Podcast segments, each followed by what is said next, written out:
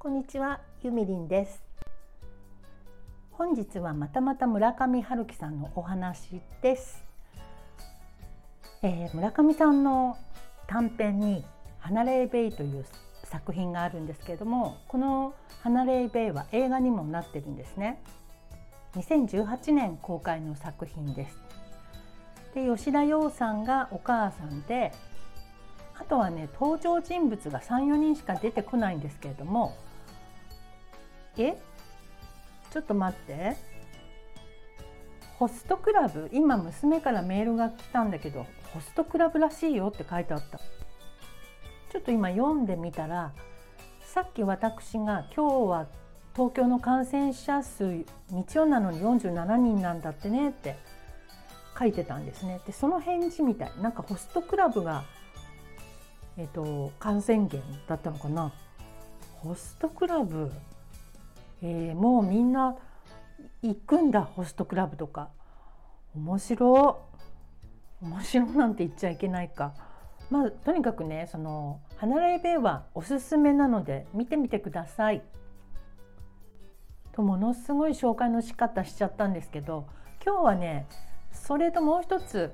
あのお話ししたいことがあってこの「離れベイ」の最後の最後のところでみんな東京に戻ってきてでそのハワイで会った男の子と東京でまた再会するというシーンがあるんですけれどもそこでねあのその男の子に「女の子とうまくやるには方法は3つしかないわよ」って吉田羊さんが言うんですよ。で3つ教えてくれるんですね。でこれはやっぱり村上春樹さんが考えてることじゃないですか。でねこの3つがねなるほど本当だわこれここをあの押さえてくれたら絶対嬉しいなっていうポイントの3つでした。これはあの中目黒界隈に住んでいる B のつく名前の方にねぜひぜひどう思われるかちょっと聞いてみたい感じですね。で、えー女の子とうまくやる3つの方法お話しします。じゃじゃーん。1つ相手の話を黙って聞くこと。2つ着ている洋服を褒めること。3つできるだけ美味しいものを食べさせること。以上でした。まあ結構普通なんですけど意外とねでも男の人ってさなかなか自分ばっかり話しちゃう人もいるじゃない。相手の話を黙ってうんうんって聞く人ってねなかなかいないかもしんないよ。自分の話とかしだしちゃったりして。で着ている洋服を褒めるどころかその日何を着ていたかも覚えてくれてなかったりすることもある。見てないもんね服とかね男の人ね。でも褒めてあげてください。アクセサリーとかねピアスとかそういうとこも褒めてあげるとすごい嬉しいと思いますよ女の子はこの前ね私ちょっと気に入ってる人にお昼会っていろいろお話ししててで夜メッセージでまたこうやり取りしてたんですけどその時に「由美さん本当おしゃれだよね」とかお話ししてくださったので「え今日何色の服着てたか覚えてる?」って聞いてみたの。で私その日は何色？ピンクかベージュだってちょっと覚えてないです。あ違う。白。白い服着てたのね。そしたらね今日はうんブルーかなとか全然見てないじゃんみたいな。がっくりきたことがあります。着ているお洋服を褒めてあげることは結構ポイントです。あとねなんか春樹さんのこといろいろ調べてたら自信のない女の子をこう元気づけてあげるにはどうしたらいいかみたいなそれはあの村上春樹名言集というところに出てたんですけどえっ、とねこれは小説の中の、えっと一文ですね。君は可愛いし魅力的だし足だって長いし頭だっていい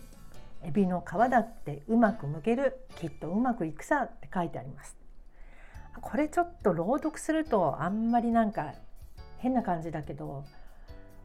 なんか良くないですか？エビの皮だってうまく剥けるなんて。これを実践で使うとしたらその子に合うねなんかその子の特技とかを褒めてあげるといいのかもね。なんだろう？例えば。私だったらお裁縫が得意なので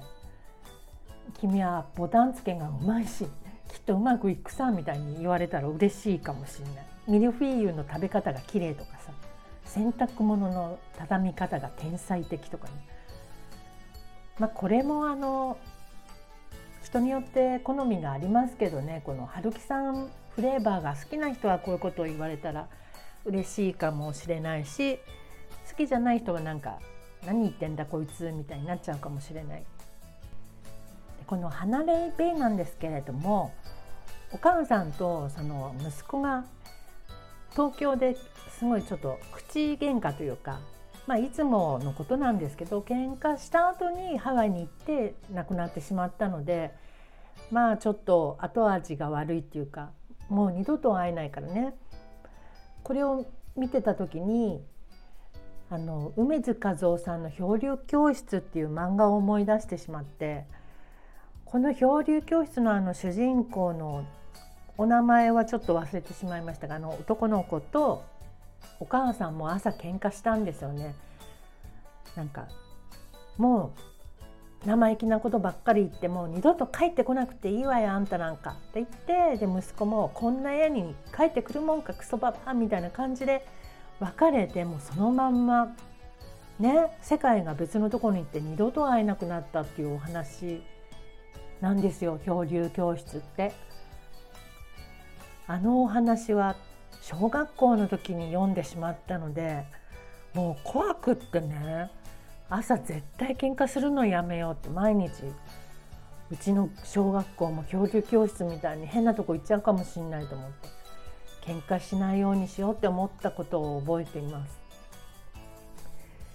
ということで今日は、えー、村上春樹さんの「離れベイ」の紹介と女の子とうまくやる3つの方法をご紹介いたしました。え中目黒の B さん